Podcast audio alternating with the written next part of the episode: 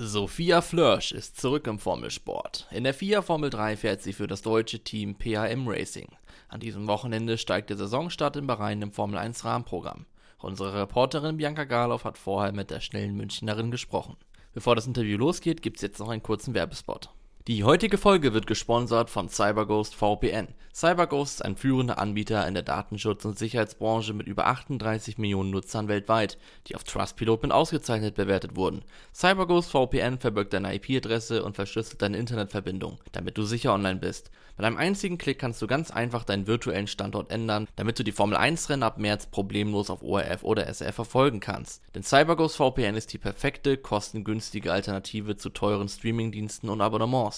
All unsere Zuschauer und Hörer erhalten einen achtfachen Rabatt auf das 2-Jahres-Abonnement und weitere 4 Monate gratis. Das heißt, du zahlst nur 2 Euro und 3 Cent pro Monat. Besuche dafür cyberghostvpn.com slash f1insider. All das ist risikofrei, da du auch eine 45-Tage-Geld-Zurück-Garantie und 24-7 Zugang zum deutschsprachigen Kundensupport erhältst. Also schnall dich an und mach dich bereit für eine adrenalingeladene Fahrt. Mehr Infos dazu findest du in der Beschreibung.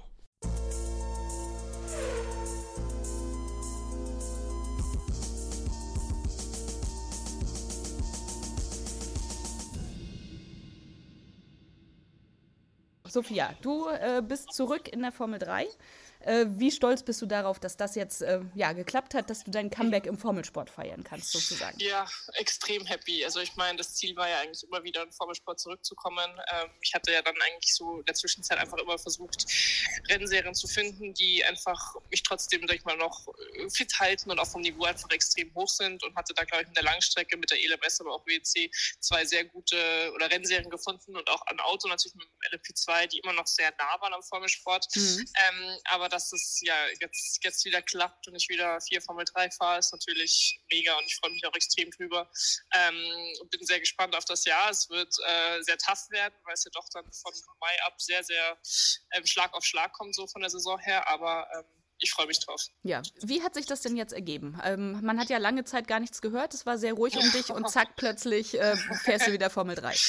Ja, also ich meine, wir haben, haben ja wirklich jedes Jahr eigentlich geschaut, ob irgendwie Möglichkeiten sind oder ob es irgendwelche Möglichkeiten gibt im Formelsport oder eben Formel 3 ähm, und hatten da ja immer unsere Augen offen so und dann sind wir wirklich irgendwie, ich glaube Mitte, Ende Dezember hatten wir dann mit Roland Drehfeld, der so Teamchef ist bei PHM, ähm, das erste Mal Kontakt, hatten uns dann auch getroffen. Ähm, ich hatte aber gleichzeitig auch wirklich noch andere Optionen für die WEC, ähm, was ja natürlich auch irgendwie noch sehr ja, gut war eigentlich und wo wir dann auch erst mit gerechnet hatten und auch schon irgendwie ähm, in tieferen Gesprächen waren mit dem ein oder anderen Team. Mhm. Ähm, aber ja, PRM hat dann irgendwie auch echt ein sehr gutes Angebot gemacht und ist uns extrem entgegengekommen.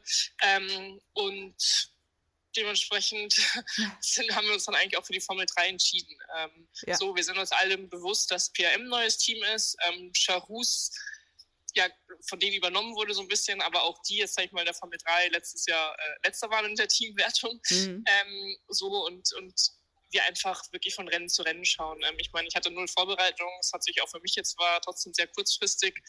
Ähm, du weißt selber, wie viele andere testen im Formel-Nachwuchsbereich und ja. Ja, es ist wirklich nur sagen, nicht die beste Vorbereitung, aber ich bin mir dem bewusst, das Team ist sich dem bewusst und ich glaube einfach, dass wir jetzt von Rennen zu Rennen versuchen, uns zu verbessern, zu, zu, dazu zu lernen auf beiden Seiten mhm. und dann einfach versuchen, das Bestmögliche rauszuholen.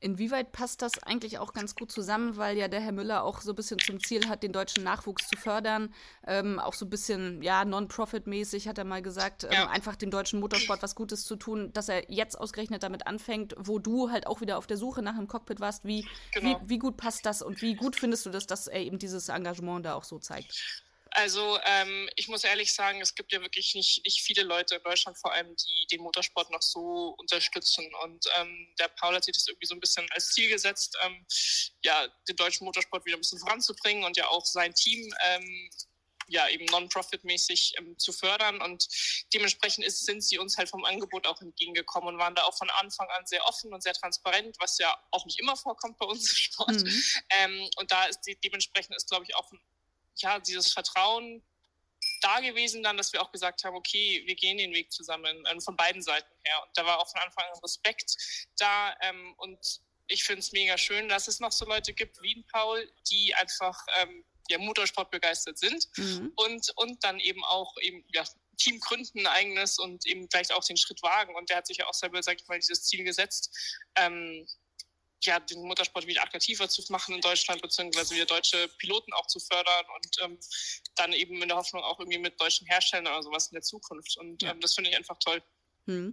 Und jetzt hast du eben auch schon gesagt, dem deutschen Motorsport geht es eben im Moment nicht ganz so gut. In der Formel 1 haben wir nur noch Nico Hülkenberg, Mick Schumacher äh, ist nur noch Testfahrer. Äh, in der äh, Formel 3 fährst du gegen Oliver Goethe dann, der allerdings ja auch so Halbdeutscher äh, ja. eigentlich nur ist. Ähm, wie ist das für dich, dass das eigentlich bedeutet, dass auch wirklich viele Augen dieses Jahr auf dich gerichtet sein werden im Formel 1-Umfeld?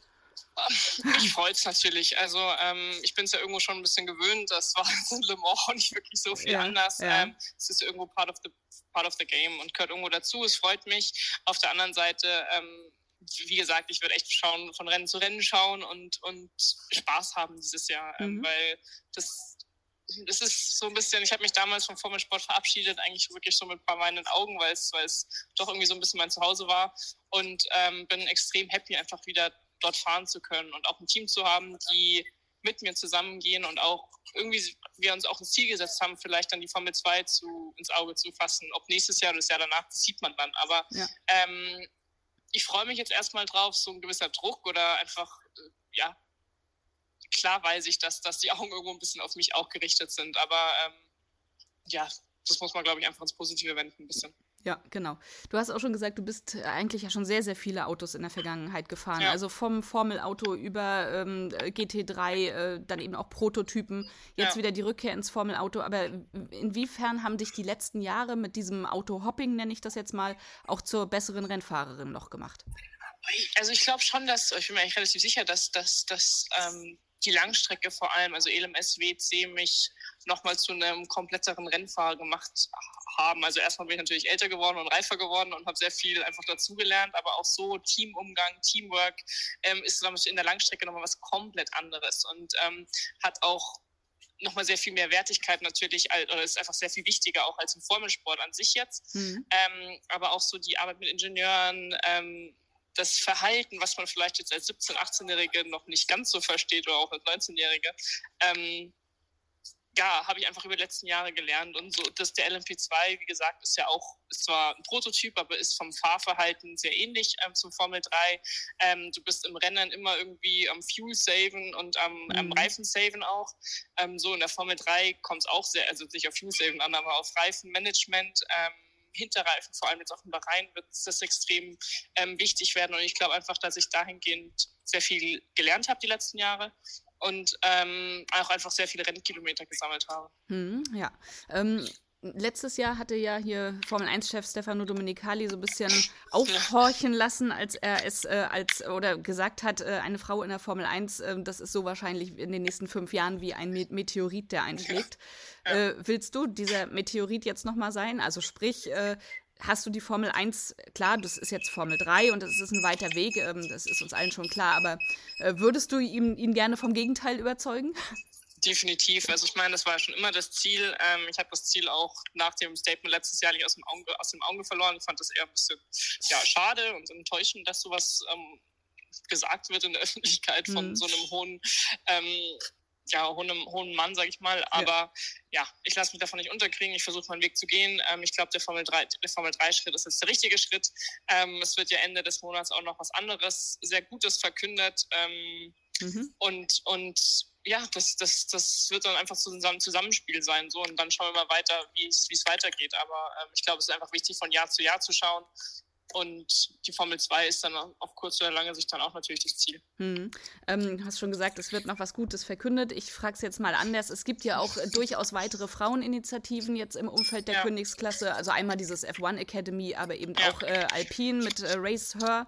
Ja. Ähm, tut sich da jetzt wirklich endlich mal was im, im, in, den Frauen, in der Frauenförderung im Motorsport? Ja, schon. Also ich, ich bin mir also ich denke, dass, dass die ein oder anderen Leute jetzt verstanden haben und, und, und, und auch ähm, ja, sehen, dass sich da was ändern muss. Ähm, so die F1 Akademie ist, ist natürlich wieder eine rein Frauenserie, aber auf der anderen Seite hast du da richtige Rennteams, die dahinter stehen, ähm, die eben auch in der Formel 3, in der Formel 2 und in anderen sehr gut angesehenen, hoch angesehenen Rennen vertreten sind. Es ist eine Serie, die von der Formel 1 direkt kommt. Ähm, so und auch ähm, ja, mit Alpine und dem Race Herb Programm sind natürlich da Ziele gesteckt, die, die erreicht werden wollen, so sagt man so. Mhm, ja. ähm, so, und ich glaube, dass, dass, dass es auf jeden Fall irgendwo einen Umbruch gibt. Ob der jetzt schon komplett von allen Leuten verstanden wird, weiß ich nicht. Aber auf jeden Fall von, von mehreren. Und ich glaube, das wird sich auch jetzt immer ähm, vermehren über die nächsten Monate, Jahre. Ja, ja, sehr schön.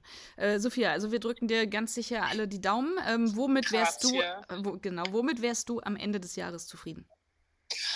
Wenn ich eine Verbesserung sehe von Jahr, von Wochenende zu Wochenende und einfach ähm, ja das Team und ich mit einem Grinsen aus der Saison gehen und einfach zusammen happy waren mit der Zusammenarbeit und einfach sagen können, dass wir ähm, ja, uns verbessert haben und, und, und auch wissen, woran es vielleicht am Anfang lag und einfach aus Fehlern gelernt haben und sie dann am Wochenende danach anders gemacht haben. Also ich meine, in der Formel 3 kommt alles auf Qualifying unterm Strich drauf an, die perfekte Runde oder dann auf dem zweiten Satz die perfekte Runde. Ähm, und Rennen ist dann eher so ein bisschen Glück oder Reifenmanagement, aber so viel passiert ja normalerweise nicht mehr. Mhm. Ähm, und das wird einfach key sein dieses, dieses Jahr. Ähm, war es schon immer und, und wird es auch dieses Jahr wieder werden. Und dann, dann, müssen wir einfach schauen, dass wir da das Maximum dann immer rausholen. Ja, wunderbar.